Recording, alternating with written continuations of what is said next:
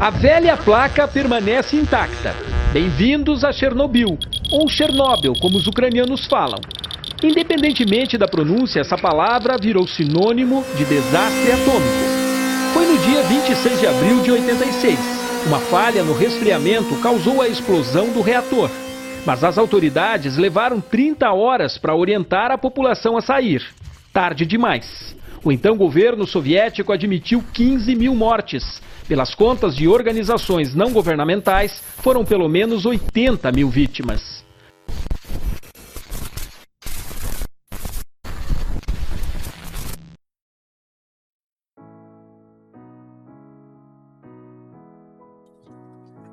Não tenha vergonha. Pode perguntar. Já escreveram tanto sobre nós, já estamos acostumados.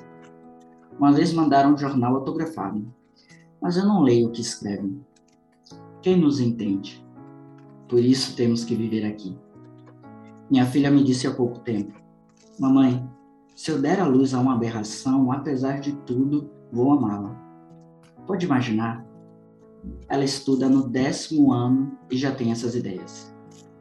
Também as amigas. Elas pensam o tempo todo nisso. Os conhecidos nossos tiveram um menino, primeiro filho. O casal é jovem e bonito, pois a boca do menino vai até as orelhas, sendo que não tem orelhas. Eu não vou visitá-los como antes, não consigo. Mas a minha filha sempre vai. Parece até que a casa deles a atrai. Não sei se imagina ou se prepara para o futuro, mas eu não consigo. Podíamos ter ido embora daqui, mas considerei com meu marido e decidimos ficar. Temos medo das pessoas. Aqui, ao menos, são todos de Chernobyl. Não assustamos um ao outro. Se alguém oferece maçãs ou pepinos do seu jardim, da sua horta, nós pegamos e comemos. Não escondemos os alimentos com vergonha no bolso para depois jogá-los fora. Todos nós temos a mesma lembrança, a mesma sorte. Em qualquer outro lugar, em qualquer outra parte, nós somos estranhos, apestados. Olham para nós de rabo de olho, com receio. As pessoas nos chamam gente de Chernobyl, crianças de Chernobyl, evacuados de Chernobyl. Já estamos acostumados. Chernobyl agora faz parte da nossa vida.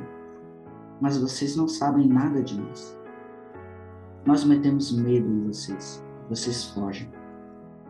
É provável que se não tivesse deixado a gente sair daqui, se tivéssemos posto um controle policial, muitos de vocês ficariam mais tranquilos. Não adianta querer provar o contrário. Não vai me convencer. Isso eu sei vivi nos primeiros dias. Peguei a minha filha no colo e corri para Minsk, para a casa da minha irmã. E a minha irmã, uma pessoa do meu sangue, não nos deixou entrar na sua casa, porque tinha uma criança de peito. Um pesadelo desses eu nunca podia imaginar, nem inventar. Falam de guerra, de geração da guerra. Comparam a geração da guerra, mas ela é feliz. Tiveram a vitória, eles venceram. Isso lhes deu uma grande energia vital, ou como se diz agora, uma poderosa carga de vivência. Eles não temiam nada. Queriam viver, estudar, ter filhos. E nós? Nós temos medo de tudo. Tememos pelos nossos filhos, pelos nossos netos que ainda não temos. Ainda não existem e já tememos por eles. As pessoas sorriem menos. Não cantam mais como antes cantavam nas festas. Não apenas a paisagem mudou, pois onde Antes se estendiam campos, cresceram novamente bosques e arbustos. Mas também o caráter nacional mudou. Todos estão depressivos. O sentimento é estarem irremediavelmente condenáveis. Para uns, Chernobyl é uma memória, uma metáfora, um símbolo. Para nós, é a nossa vida, simplesmente a vida. Esse é um trecho do livro Vozes de Chernobyl, da escritora e jornalista Svetlana Alexievich, escritora que venceu o Prêmio Nobel de Literatura em 2015, levantando o debate a respeito daquilo que é literatura, que seria literatura. Bom, esse é um livro de não ficção. A Svetlana ela recolhe alguns depoimentos, melhor, vários depoimentos. Na introdução do livro a gente descobre que ela recolheu esses depoimentos por anos até. E ela os organiza como uma espécie de tese ou ensaio, mas ainda assim não. Ainda assim com um alto conteúdo literário, com a intenção de formar em nós, leitores, a impressão de estarmos lendo uma crônica da vida real, a crônica do futuro, como ela mesma apresenta esse livro. A Svetlana venceu o Prêmio Nobel de Literatura, é uma exceção à quase regra de entregar para escritores de ficção nesse livro, ela fala de algo que conhece muito bem.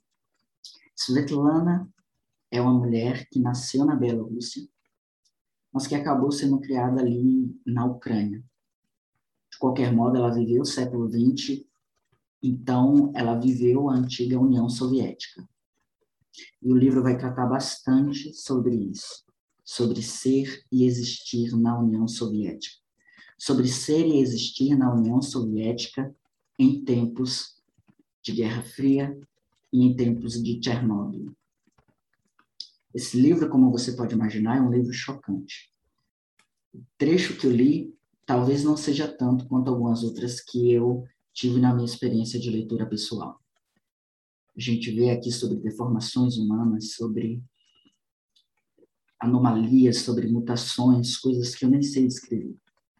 Coisas que me reviraram o estômago e me fizeram passar a noite em claro pensando, pensando, pensando no rumo que a humanidade está tomando, a sociedade está tomando. Pensando, acima de tudo, sobre essas pessoas, sobre esses sobreviventes de Chernobyl. Muitos deles ainda vivos, grande parte deles ainda vivos. Chernobyl é um acidente recente, é, é da época do final da, da União Soviética esse livro ele se tornou para mim uma reflexão sobre a vida, sobre os sistemas, sobre nós seres humanos. Ela escreve aqui no livro, né, como Crônica do Futuro. É o subtítulo do, do, do livro. Ela explica porque, como Crônica do Futuro, pelo fato de que os efeitos de Chernobyl ainda não foram totalmente sentidos. Né? Essas pessoas estão desenvolvendo ainda problemas relacionados à radiação. No entanto, eu gosto de pensar também, isso é uma teoria minha, que é uma crônica do futuro, porque talvez haja em nós, haja nas nossas relações ainda um pouco de temor e de medo que situações como Chernobyl voltem a acontecer. Bom, não vou me alongar tanto. Sou Everton Cardoso, sou comunicador, criador do podcast Odisseu, da página Odisseu no Instagram, sou estudante de economia. Esse é o nono episódio do podcast Odisseu nessa segunda temporada. Hoje para falar sobre Vozes de Chernobyl. Um livro que eu nunca mais irei esquecer.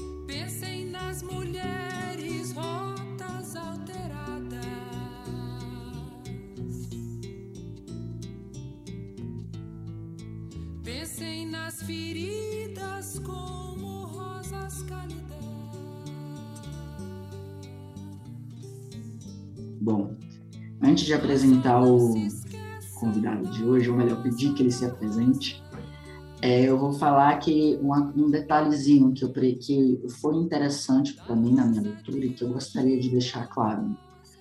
Chernobyl vem depois de Hiroshima e Nagasaki. Então, o mundo ele já tinha esse conhecimento a respeito é, das armas atômicas, do, da radiação, mas os bielorrussos, os homens soviéticos, eles acreditavam que aquilo que estava no essa forma de usar a radiação para fornecer energia era totalmente diferente da, da radiação da guerra, né? Da guerra atômica, da guerra nuclear. E por isso eu acabei selecionando também a música do de Secos e Molhados para falar um pouquinho sobre sobre Chernobyl, sobre essa coisa, né? Pensar nessas crianças, tudo bem, não são as crianças de Hiroshima, mas são as crianças de Chernobyl. E existem muitos relatos aqui nesse livro. E aí agora sim, né, vou introduzir o Ricardo, que é um cara que eu conhecia assim, quando eu vi o perfil dele no Instagram, todas as leituras que ele fazia, eu disse assim, caraca, quero conversar um pouquinho com ele sobre algum livro. E a gente chegou rapidamente a um consenso de falar de Lana, porque eu estava querendo. Foi a minha primeira, primeira experiência de leitura de Svetlana, mas eu acho que o do Ricardo não. Enfim, seja muito bem-vindo, Ricardo, se apresente, fale quem você é, de onde você é, fale de você, fale de como foi, se foi a primeira vez ou não que você leu Svetlana, fique à vontade. Então, eu vou me apresentar de maneira bem breve, porque acho que a gente tem muita coisa para falar do livro. Se a gente pegasse uma semana inteira para falar, eu acho que não dava conta, porque assim, cada relato é, é um universo inteiro, né? Tá bom, acho que primeiro é se apresentar. Né? Eu sou Ricardo Luiz Gilco, eu estudo na quinta fase de letras e esse ano, acho que mais especificamente, eu comecei a ler muito mais, porque eu tinha uma, uma ideia bem burra, vou admitir, de ler os livros no idioma original. Então, eu basicamente li em português, Brasil, Portugal e um pouquinho em espanhol. Aí eu pensei, não, chega disso, eu vou ler, eu preciso ler outras coisas, eu preciso conhecer esse mundão aí. E eu comecei a ler coisas russas e assim eu conheci a Svetlana. Esse é o segundo livro que eu leio dela. Foi um desafio gigante assim ler esse livro em tão pouco tempo que eu tinha lido o outro, porque eu acho que é, é uma experiência muito forte. Precisa de um tempo assim gigantesco para conseguir digerir. E eu nem terminei de digerir aquele, eu tenho que digerir os dois juntos agora. Eu tinha lido A Guerra no Tem Rosto de Mulher, que fala da, do, do, papel das mulheres soviéticas na Segunda Guerra Mundial. E, e é uma guerra muito diferente do que aquela que a gente é acostumado a ver. E, e não são só mulheres, isso que eu queria deixar bem claro, enfermeiras, que muito se tem essa, essa visão, né? São mulheres que trabalharam no, nos tanques de guerra, nos aviões, que trabalharam desarmando minas, que fizeram de tudo, ah, exatamente as mesmas coisas que os homens fizeram e eu não vejo ninguém falando. Então essa também foi uma coisa muito pesada de ver que 40 anos depois do que tinha acontecido a guerra, do que as mulheres participaram, ninguém ainda se lembrava delas. E acho que aí que é uma coisa muito interessante, muito necessária de dizer da Svetlana, que ela trouxe voz a essas pessoas tanto essas mulheres da Segunda Guerra quanto agora as pessoas de, de Chernobyl que, que passaram por isso, que se tornaram esse povo de Chernobyl, como ficou claro no, no, no primeiro trecho do livro que foi lido, que ganhou voz e uma, que a gente vai desmistificar o que, que é Chernobyl.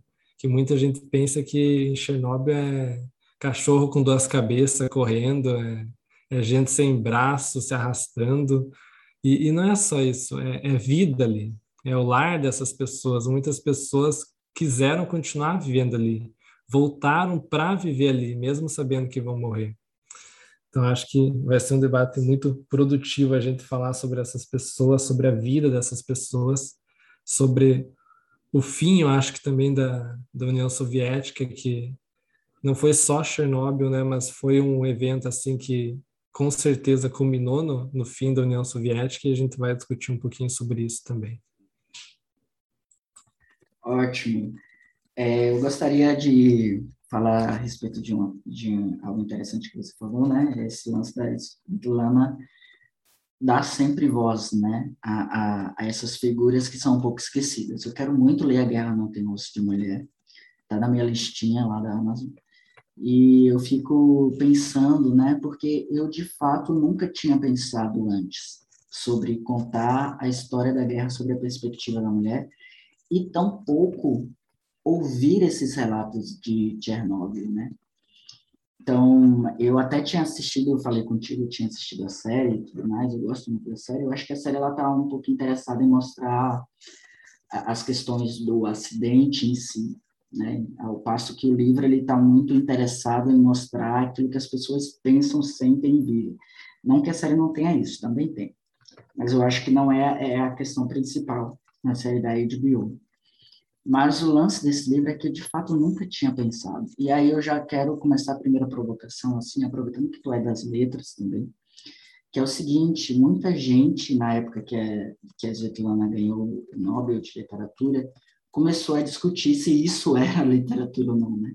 Porque é um trabalho que, assim, a gente não tem a voz da Svetlana aqui, quase não.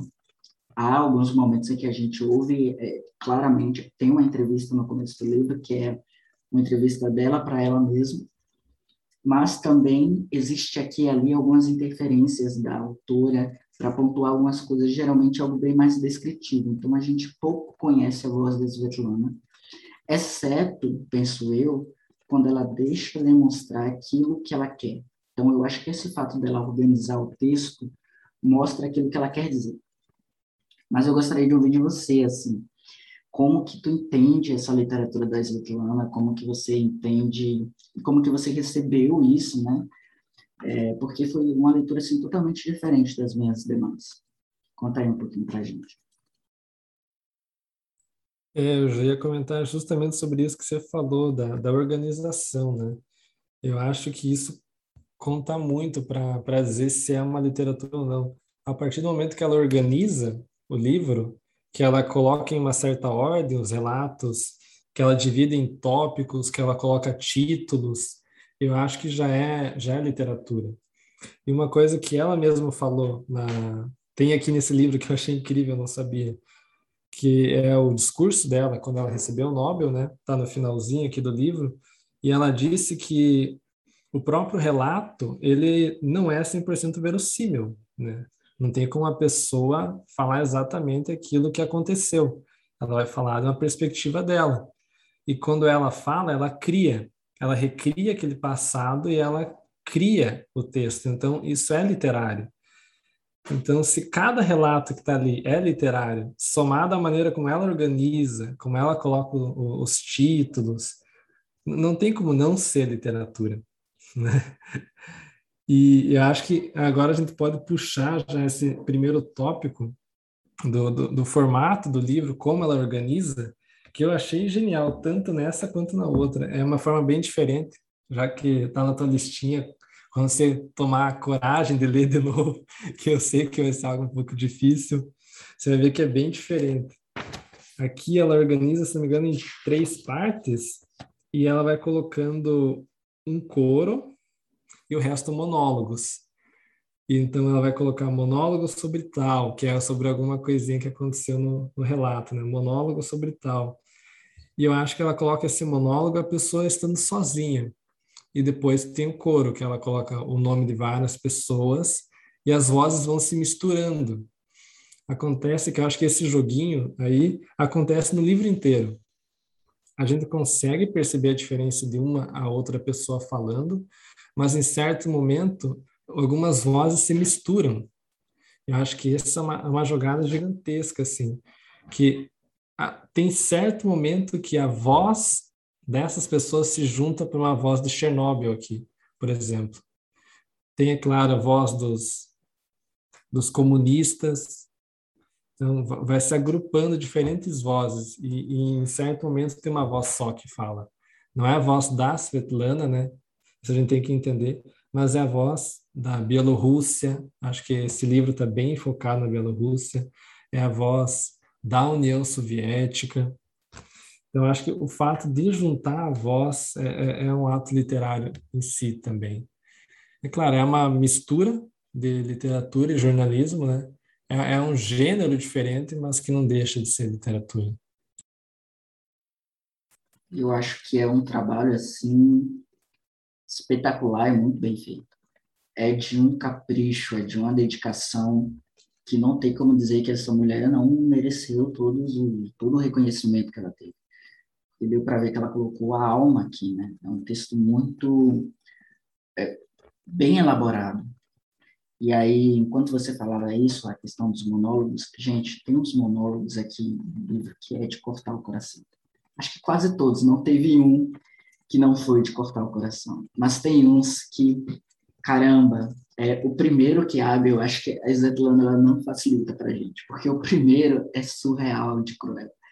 É uma coisa assim que você fica.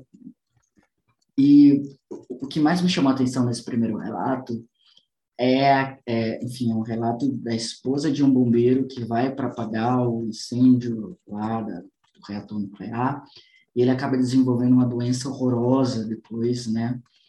Que vai findando a vida dele. Para você ter ideia, uma coisa que me, que me assustou muito é que ela fala em que em determinado momento os dedos, os ossos dele, né, saíam do lugar ficavam meio que dançando no corpo, já não tinha uma consistência, virou uma coisa assim. E os médicos diziam isso a ela, né? Isso não é mais um homem, você está querendo dizer que você o ama, mas ele não é mais homem, ele virou uma coisa, ele virou um. E isso é triste, a gente vê essa mulher perdidamente apaixonada, que ama esse homem, que está se perdendo e ela não podendo fazer nada, inclusive ela grávida, né? que é outro detalhe. Não vou contar tudo desse depoimento, porque eu acho que a pessoa precisa viver.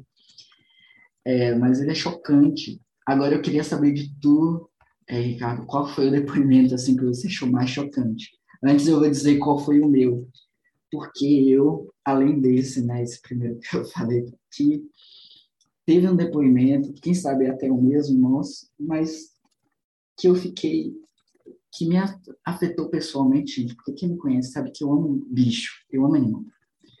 E eu não leio o livro de maltratos a animais. Eu li o Moby Dick com, com muita dor no coração. E aí, quando eu fui ler Zetlana, toda essa desgraça humana e ainda tem é, esses liquidadores, que são essas pessoas encarregadas de organizar Chernobyl, de limpar a área, de, enfim, é, destruir legumes e essas coisas para que as pessoas não comam, eles matavam bichos. E tem, é, eles matavam os cães, gatos, essas coisas, né, que estavam por lá. As pessoas não podiam levar os seus animais para fora dali, né, quando foram evacuados. E ele fala desse cachorrinho que ele teve que enterrar vivo, né, já tinha acabado as balas, mas eles tinham que matar esse cachorro e ele enterra o cachorro vivo. E ele volta várias vezes no texto, né, para falar aquele cachorro, e a gente empurrou ele, ele vai e volta, ele interfere, porque a gente vê que foi algo que marcou ele demais, né? Ele não consegue digerir isso ainda. E eu, eu tinha já lido sobre tanta miséria nesse livro, mas esse foi o momento que eu disse, tchau, não vou ler agora hoje, deixa aí. Eu não consegui prosseguir, assim. E aí eu queria saber de você qual foi o texto que você achou mais chocante, se teve um, ou se tudo foi chocante, se como é que foi para você? Ah, a gente sempre tem um, né? Sempre a gente vai lembrar de um. Nossa, esse aí me pegou muito também. Animal é uma coisa que, que pega, a gente tem nossos bichinhos, né? E quando a gente vê ali todos os animais que precisaram, entre aspas, né, ser mortos ali, todos os, os cachorros, os gatos, principalmente, porque os outros eram mais selvagens, né? Mas eu, eu, tenho um outro fraco também, que, que é criança. No outro livro eu já tinha relatos sobre criança. Eu vou até falar um pouquinho. No A Guerra Não Tem Rosto de Mulher, tinha os que não era oficialmente soldado, né, os partisans, que era um movimento de resistência, né, e mulheres com bebês de, de colo que tinham que ferir a criança para ela chorar, para conseguir passar pela, pelos alemães, para conseguir pegar remédio. Então, é uma coisa, meu Deus, deprimente. Aí aqui tem um que é especificamente coro de crianças, que são as crianças falando. Eu pensei, meu, eu vou, eu vou me quebrar nesse aqui. O, o primeiro que eu li, o relato tem duas linhas, eu vou ler aqui, porque eu li isso aqui, eu fechei o livro, eu pensei, meu Deus, não vou conseguir continuar lendo hoje. Eu queria ler bastante. Foi, eu abri o livro e foi aqui. Eu estava no hospital, estava tão doente, pedi à minha mãe, mamãe, eu não aguento mais, é melhor que você me mate. Nossa, eu li isso aqui, não, não tem nem o que comentar muito, eu acho. Que a morte é melhor né, do, que, do que aquela vida ali.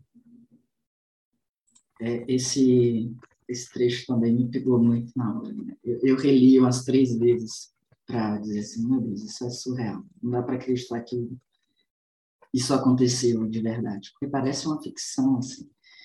Inclusive, é, a Svetlana tem um livro sobre as crianças da Segunda Guerra Mundial. Eu imagino que você não vai ler. Se for ler, não por agora. Eu também não conseguiria ler por agora. E esse lance das crianças é algo assim, porque elas têm e não têm dimensão do que acontece. Né? Elas têm a dimensão que, é o, que elas são diferentes das demais crianças do mundo, mas elas não entendem direito o que é isso, o que é Chernobyl, o que é. E você vê todo esse sofrimento que nasce, né, junto com, com os primeiros momentos de vida dessas crianças. E, de fato, é, é surreal mesmo. E aí, esse livro da Svetlana sobre crianças na Segunda Guerra Mundial, eu pretendo passar longe, sabe? Mas se você se aventurar, e eu queria falar uma coisa, gente, que eu e o, e o Ricardo, a gente leu esse livro ao mesmo tempo, né? A gente leu juntos. E eu sempre perguntava a ele como é que tá a leitura, e eu notava, assim, que era uma coisa do tipo, ah, eu quero ler, mas eu não tô conseguindo ler tanto, sabe? A gente não consegue ler tanto. Tanto que eu entendia, né? Dizia, olha, vá no seu tempo. Não force muito, você precisa ler aquilo na medida que você for digerindo mesmo, porque eu não quero forçar. Inclusive, esse eu não sei se é um livro que eu recomendo. Né? Para algumas pessoas, eu, eu acho que eu não recomendo. Algumas pessoas, eu digo, olha, passa longe. Mas se você acha, eu acho importante, é um livro importante. Mas não é um livro assim que é para todo mundo, né? Um livro para poucos. E outro tópico que a gente separou para conversar é o lance da, das pessoas que permaneceram em Chernobyl. Algumas delas permanecem porque não têm a opção e algumas delas permanecem porque elas não acreditam nessa tal de radiação, que ninguém vê, ninguém cheira, não tem cheiro, não tem cor, e elas vivem ali, né? E as coisas crescem, os legumes crescem, as frutas crescem, o bosque cresce, e elas ficam, olha, mas você está tudo destruído, se é uma arma biológica, como é que eu consigo viver aqui da mesma forma que antes? É, conta aí um pouquinho mais, se você puder contar um pouquinho mais sobre esse momento da leitura, né, sobre como é que isso funciona direitinho para a galera que está ouvindo. É, esse é um momento delicado, né, porque eu, eu entendo porque você de falar que não é o momento de ler, de, de não recomendar agora, porque muito que a gente vê ali no negacionismo, né, de não acreditar na ciência, a gente pega agora, né, no nosso no momento em que a gente está vivendo. Mas eu acho que tem vários, vários motivos. A gente tem que ir tentando agora elencar eles para ver qual foi o motivo, né? Eu acho que vou citar o primeiro, vamos tentando passar um para o outro. Acho que o primeiro porque eles foram criados para a guerra. A, a Rússia, né, a União Soviética inteira em si ali, ela tinha uma educação militar. Eles eram preparados ou eles estavam em guerra ou eles estavam sendo preparados para a guerra. Eles nem davam muita bola para a vida, porque a vida era para o Estado, era para o Stalin, de certo modo, né? Então, quando teve o acidente, foi um monte de soldado, foi militar, foi equipamento né, de guerra, os carros, e eles se prepararam para uma guerra. E a partir do momento que eles veem que está tudo normal, eles não conseguem acreditar que está tendo uma guerra, que, que, que tem alguma coisa ali que eles têm que combater. Eles estavam esperando encontrar um, um soldado inimigo, estavam esperando encontrar tudo destruído. A gente falava de ir para Chernobyl, eles olhavam lá e estava tudo bonito. Falavam, mas que beleza, né? Como o sol tá lindo e fala no livro, acho que mais uma vez falou que a plantação daquele ano foi incrível, que eles conseguiram colher muito mais do que nos outros anos. Só que nada daquilo prestava, né? Eles até conseguiam ingerir, mas era altamente radioativo. Era um, teve um dos fala dosímetro, dosimetrista, eu acho que é, né? As pessoas que tinham equipamento, que ia passando por tudo aquilo, por todas as frutas, todos os alimentos, falava: Isso aqui não é uma fruta, isso aqui é um, um resíduo radioativo. Mas que foi algo que, que, que conseguiram muito naquele ano, né? Muita plantação, muita fruta. Então as pessoas olhavam para aquilo e não conseguiam acreditar. As pessoas mais velhas, na Bielorrússia, ali vou falar especificamente, era um país muito fechado. Então, eles viviam naquelas aldeias, eles não tinham muito acesso à, à, à vida da cidade, né? A, a vida para eles era plantar, colher e comer, e sobrevivendo disso, né? É como uma vida no campo aqui, só que sem a parte da cidade, realmente, era viver no campo. Então, a partir do momento que eles veem que está tudo normal, e vê um monte de gente falando para eles que não está normal, que aquele não presta, eles não conseguem acreditar. Acho que é um pouquinho diferente, bom especificar isso da nossa situação atual. Que agora a gente tem acesso à informação, mas mesmo com esse acesso, as pessoas conseguem não acreditar. E naquele momento eles não tinham acesso a essas informações. Porque o Estado, antes, ele não dava informação. Depois eles até começaram a falar de algumas coisas sobre o que era né, a radiação, sobre Röntgen, essas coisas que eu também não peguei muito. Mas antes não tinha essa informação, tanto que eles acreditavam no átomo como algo do bem. Eu acho que até tinha separação, né? Você falou no começo. O átomo do bem e o átomo do mal. O do mal era lá de Hiroshima, Nagasaki, né? Que foi para a guerra nuclear. Aquele ali não, era o átomo do bem. Ele servia para gerar energia. Falavam que se colocasse lá no centro de Moscou era seguro. que ninguém poderia se machucar com aquilo. Foi essa fé no Estado de acreditar que aquilo era algo bom, inofensivo, só tinha trazer algo bom para eles, que não tinha como acreditar depois que era algo ruim. Se, se, antes, acho que teve um tempinho que ficou funcionando sem dar um acidente, né? Bem pouquinho, acho. Mas não tinha como acreditar. Pô, falaram tanto que era algo bom. E mesmo depois que aconteceu o, o desastre, por um bom tempo veicularam que estava tudo bem, né? O Gorbachev demorou para falar que tinha algo de errado. Acho que tiveram que insistir muito até admitirem. Acho que porque o, o pessoal de fora, né, o Ocidente descobriu. Acho que só por isso que eles admitiram que tinha algo de errado. Então eles tinham essa fé no Estado, eles tinham essa fé no átomo do bem, de que estava sendo para o bem deles, e eles eram ignorantes no quesito de física. Era muito difícil para eles conseguir acreditar que estava sendo algo de ruim para eles, que tinha algo de ruim, né? É, eu acho que você tocou em alguns pontos interessantíssimos. É, o primeiro e o mais claro é a questão do Estado, né? Porque, assim, e aí dá, dá sim para a gente traçar um pouquinho paralelo com a nossa situação, que é o lance do, da importância do Estado influir, influenciar é, ideologicamente. Né? Então, essas pessoas elas estavam tão submersas na ideologia comunista que, como você falou, né, treinados para guerra, treinados para qualquer a diversidade militar, de natureza militar, que elas não conseguiram crer.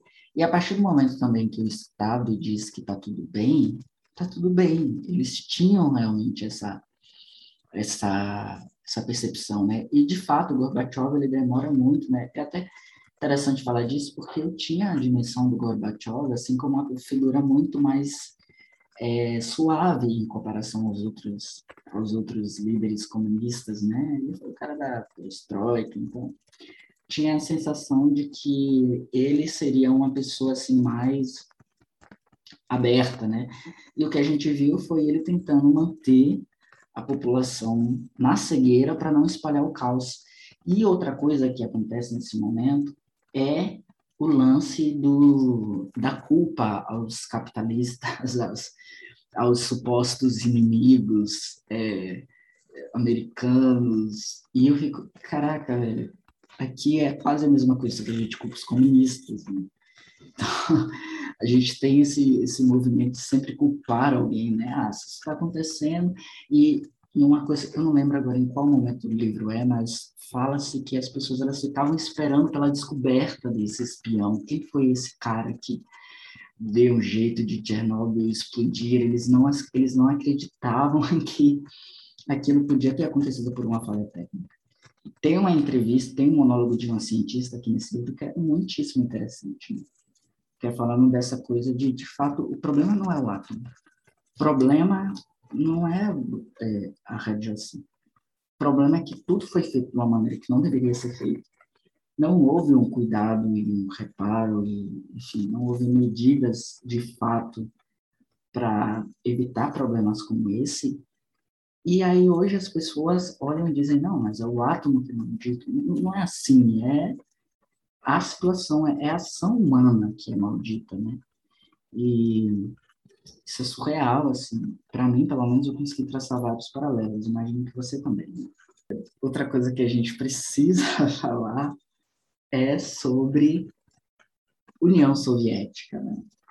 Porque esse livro ele faz uma baita uma crítica à União Soviética, como esses líderes se apresentam para o povo, como esses líderes se mostram para as pessoas com relação à questão de Chernobyl, né?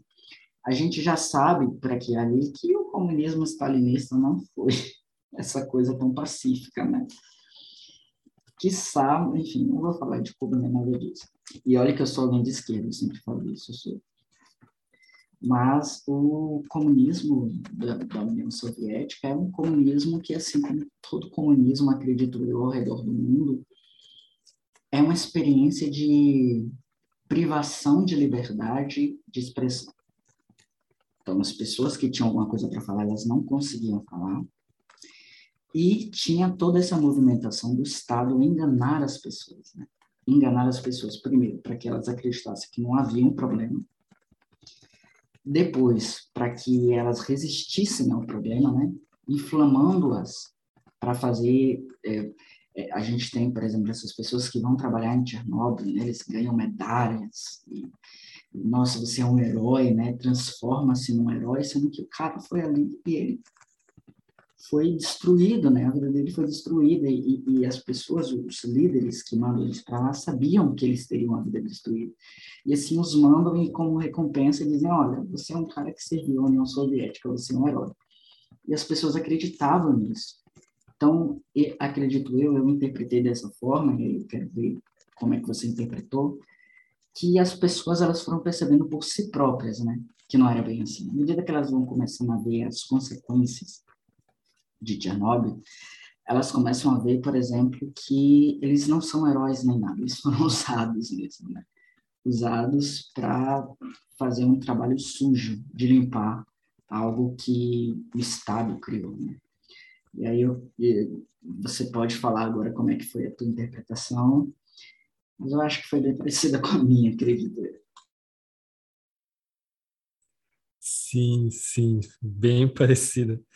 Eu só vou falar um pouquinho do que você comentou antes, ainda na questão do negacionismo, que a gente pode associar o nosso governo, né, nosso momento atual, e essa fé cega no Estado. E era isso que eu não queria admitir, porque admitir essa semelhança é admitir que o pessoal está tão cego pelo nosso governo atual, pela, pelas ideias do nosso governo atual, quanto o pessoal da União Soviética estava naquele momento, que foi algo que demorou anos para se construir aquele ideal para eles acreditarem cegamente naquilo. E atualmente muitas pessoas no nosso país acreditam cegamente nessas ideias que estão sendo espalhadas. E, e admitir isso é muito assustador, né? Acho que enquanto a gente vai lendo isso, a gente tenta assimilar e ao mesmo tempo tenta afastar para não acreditar nisso. É, é. Vou, vou continuar no assunto aqui, senão vai ficar mais triste ainda né, do que já estava. Nessa questão do, das medalhas, do homem se sentindo usado, né? Acho que é muito é, é uma situação muito difícil. Tem um livro da Svetlana que fala do fim do homem soviético, acho que ele vai tratar mais sobre isso, mas que ele fez tudo aquilo por pela fé no Estado e pelo heroísmo. Eles acreditavam em grandes ideias, né? E a partir do momento que eles vão percebendo que essa grande ideia deles, que esse heroísmo deles, é eles sendo usados pelo Estado, né? Quando esse Estado cai, essa grande ideia, esse valor soviético cai, a vida deles acaba, né? Mesmo que eles não morram ali pela radiação, eles vão morrer de desgosto. E acho que foi o que aconteceu com muitos ali. O, o fim desse ideal, né? E falando um pouquinho ainda sobre a questão da. Acho que vou falar da, da própria indústria, per, perdão, como é que fala? Da, do reator, né? Da, como é que fala, gente? É reator mesmo, é reator. É reator. É? Então, foi, foi falado no livro né, que ele foi construído em dois anos quando o do Japão era construído em 10, mais ou menos. Foi um relato falado, né? E só para deixar bem clara essa parte, que a Rússia, acho que esse também é um, é um grande motivo de negacionismo, ela era antiprogressista, ela era antitecnológica. Tinha ali um, um grande paredão que evitava todo o progresso ocidental de entrar. Então, eles eram um país tecnologicamente muito atrasado. Tem um, um trechinho bem rapidinho que fala que eles estão entre o átomo e a pá. Né? Então, eles estão na pá do trabalho difícil, do trabalho braçal, eles se arriscaram por causa da, da corrida, né? armamentista, da corrida, de, da corrida energética, espacial, a fazer coisas que tecnologicamente eles não tinham acesso, não tinham potencial. Então, em dois anos, eles fazem a usina. Oh, chegou a palavra também. Eles fizeram a usina e, obviamente, ela foi muito mal feita. O, o problema que aconteceu, obviamente, foi que ela foi mal feita e mal gerida depois, porque não tinha pessoas preparadas para lidar com aquilo, né? Então, o Estado, ele não estava nem aí para as pessoas. ele não, não, se importava que podia acontecer algum acidente. Acho que esse é um tópico assim central para a gente criticar a União Soviética, que é para ser um governo do povo, e eles não se interessavam pelo povo em momento nenhum. Quando eles fizeram essa usina, eles não se importaram com o povo. Quando aconteceu o acidente, eles não se importaram com o povo. Falaram, não, tá tudo bem, não vamos ser alarmistas. não vamos criar alarme em cima disso. Tem um relato que fala que o que matou as pessoas foi o próprio as pessoas criarem alarme em cima daquilo e não o acidente, não foi a radiação que matou. Então, é, era uma hipocrisia sem fim, né? Teve uma, uma parte que eu li eu quase fechei o livro só de raiva também. Ainda falando daquela questão da educação militar que eles passam. Que tinha certos, não sei se era todo ano, né? Mas que eles faziam eventos militares, que eles tinham que sair para fazer algum evento militar. E os militares iam lá, todas as pessoas tinham que fazer, eles paravam de trabalhar e ficavam três dias fazendo. Aí podiam ganhar alguma medalha, alguma coisa, quem ia melhor. Mas, quando teve esse acidente nuclear, quando tinha radiação ali, as pessoas até foram evacuadas na Bielorrússia depois de muito tempo, porque na Ucrânia eles foram, logo eles foram, né? Depois, acho que de três dias, as pessoas de Pripyat ali, pelo menos, elas foram evacuadas. Mas na Bielorrússia, por muito tempo, a ordem era de que não saíssem, de que continuassem produzindo. E tinha ainda as metas a cumprir, então eles tinham que cumprir essas metas. E mesmo depois que as pessoas foram evacuadas, o que demorou, tinha que voltar lá para plantar e colher batata. Então, para fazer algo militar, podiam parar três de trabalhar, mas não podiam parar de plantar e colher batata o Estado, porque tinha um plano a ser cumprido. Então, o, o interesse nunca é a pessoa. Eu acho que nem os próprios belorussos, os russos, os ucranianos em geral, davam interesse à sua vida, justamente porque eles viviam pelo Estado. A partir de Chernobyl, eles começam a pensar em si, começam a pensar em eu e não em nós, né? Então, o, o, próprio sistema, vai a crítica aí ao próprio sistema de não pensar na vida. Eu acho muito interessante pensar no coletivo, mas não deixar de pensar na importância da própria vida. E se eu deixo de pensar na minha própria vida, talvez o Estado devesse pensar na minha vida, né? Mas então eu acho que era o contrário. As pessoas pensavam no Estado, mas o Estado pensava no Estado. o, o, e isso poucas pessoas que estavam lá em cima ainda, né? Pouquíssimas pessoas. Acho que essa eu vou fazer a crítica rapidinho, vou passar para você a provocação aqui, que era profundamente hierárquico. Um Estado que deveria ser pro povo e estava na mão de um homem, basicamente, que era o Gorbachev. A ordem vinha dele para poucos, e esses poucos iam passando para os outros, e eles ali em cima que tinham poder sobre tudo. Tinha, teve muitas pessoas que falaram que fizeram coisa errada, que se arrependem muito, mas que eles não tinham como fazer alguma outra coisa. Eles tinham relatos que eles podiam passar para a população, mas eles tinham medo de ter a carteira do partido caçada e serem mortos, porque era isso que acontecia. Então, pessoas de nível alto ali até, mas que tinha outro mais alto acima dele que impedia eles de falar qualquer coisa, porque eles poderiam ser mortos. Essa é uma bela de uma provocação. Olha só, eu quando penso sobre o Estado não pensar no povo nesse momento, que de fato eles não pensam, né? É, é algo que ficou bem explícito na leitura.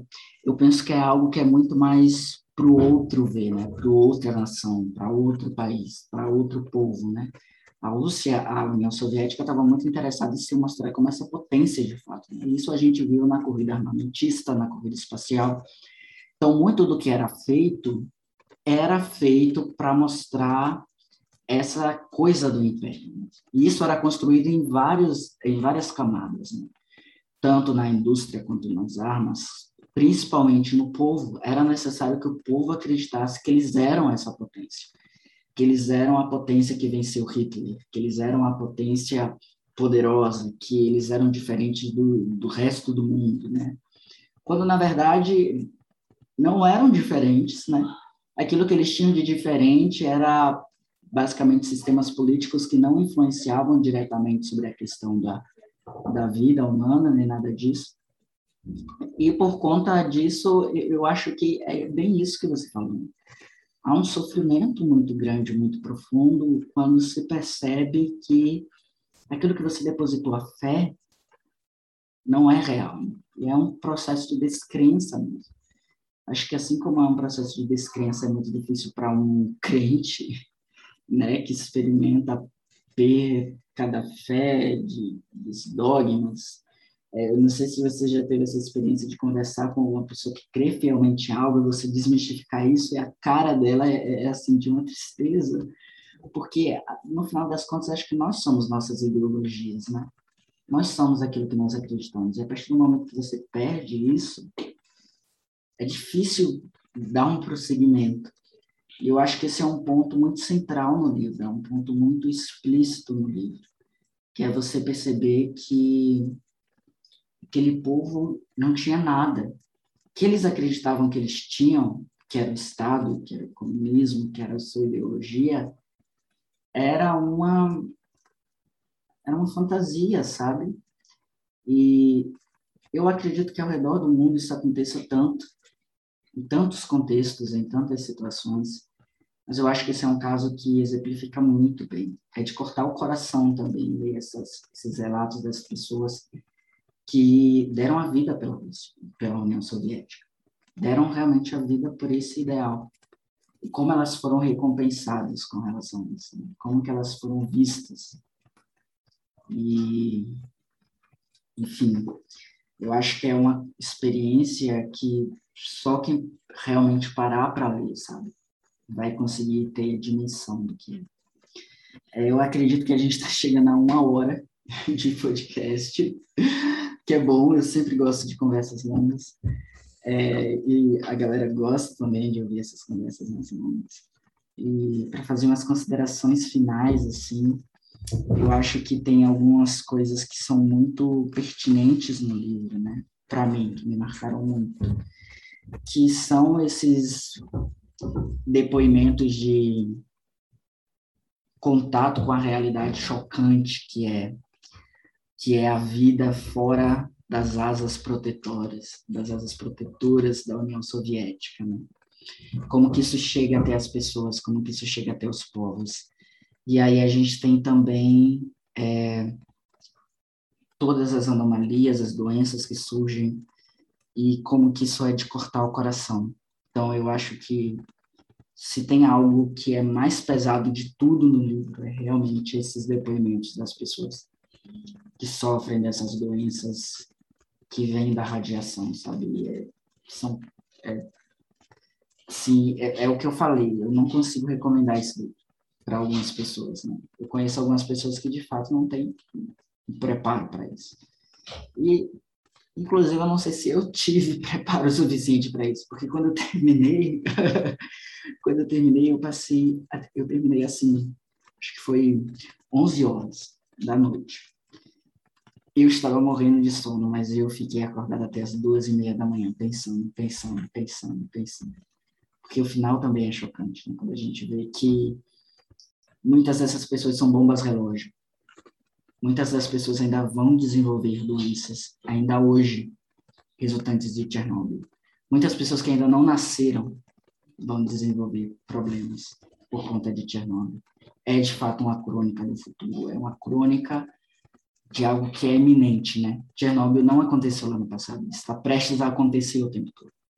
E é, isso é uma sacada genial da autora, que eu quero ler tudo que ela escreveu, mas assim, com calma. e aí eu queria que você falasse um pouco para a gente sobre as suas é, umas considerações finais assim que seria esse livro. Eu acho que tem algumas coisas que não, não dá para deixar passar. Vou aproveitar para falar agora, então, enquanto a gente vai encerrando. Que é essa questão realmente da, das anomalias, das pessoas que ainda estão tendo, que podem morrer a qualquer momento, que os filhos terão problemas, ou que nem conseguirão ter filhos, né? No caso, tem muitos que não poderão ter filhos. A taxa de natalidade na Bielorrússia caiu muito. Só que a gente tem que mostrar que não é bem aquilo que passa nos filmes ou que se tem um mito, né? O mito de Chernobyl, que a gente vai lá e vai ver um monte de pessoa deformada, um monte de animal deformado, né? Porque acho que uma coisa também muito pesada que tem no livro é esse estigma, né? É como a própria anseníase, que foi mudado o nome, que era lepra, né? Porque são estigmas muito grandes que tem na doença como AIDS, que tem um estigma muito grande. Então, tem um estigma muito grande nas pessoas de Chernobyl. Aquele relato no começo que você falou, que a irmã negou de, de alojar a, a outra irmã em casa. Porque parece que as pessoas vão chegar lá e você vai encostar nela e vai morrer, sabe? Você, parece que a pessoa é impura. Então, crianças de Chernobyl que eram obrigadas a ir para outras escolas, porque lá na, nas aldeias da Bielorrússia já não tinha mais, né? Acho que ensino fundamental 2, no caso, mais ou menos seria aqui, né? E essas pessoas chegavam lá e sofriam tanto preconceito que não conseguiam voltar. Era chamada de vagalume, que, que ia brilhar à noite, e que o pai era deformado. Então, era um monte de assuntos assim, muito pesado, e e como eu falei que esse papo sobre criança eu acho muito pesado, me afeta muito, que eu acredito que boa parte dessas crianças suicidam. Teve ali um relato de uma que se suicidou, né? Mas são pessoas que ou elas vão se matar ou elas pedem para morrer. E não é só pela doença, não é só pela radiação, é pelo mais ainda pelo preconceito que elas sofrem. Então a gente tem que tirar muito desse nosso preconceito. A gente tem que entender que as pessoas lá tem algumas anomalias, podem ter, né? Que elas podem morrer a qualquer momento, de câncer principalmente, mas que lá não é um monte de gente deformada, que lá são pessoas, né? A gente desumaniza as pessoas de Chernobyl. E é, é um nível tão grande de, posso dizer, que essas pessoas reje são rejeitadas, né? Elas são colocadas de lado pela sociedade, que por isso que dizem que tem o povo de Chernobyl. As próprias pessoas diziam. Por quê? Porque elas são recusadas por qualquer outras pessoas. Elas não conseguem interagir com outras pessoas, mesmo que elas tentem. a Svetlana comeu na casa do, do pessoal da Bielorrússia. Mas muitas não conseguem. Os jornalistas vão lá, eles entrevistam meio que de longe, eles são curiosos, né? Mas chega na hora de, de aceitar um copo d'água, ele tira a própria garrafinha dele e fala: Não, eu tenho a minha água, né? Eles têm medo de beber água de lá. E, e, até a gente consegue entender esse medo. Não vou dizer que eu lá não faria uma coisa dessas, não, não pode ser hipócrita, né? Mas tem que entender que a gente tem que respeitar, entender que esse é um estilo de vida. E para encerrar, vou dizer de, de uma coisa que me chocou muito. Também foi no começo do livro, acho que também essa foi uma das partes que mais me chocou.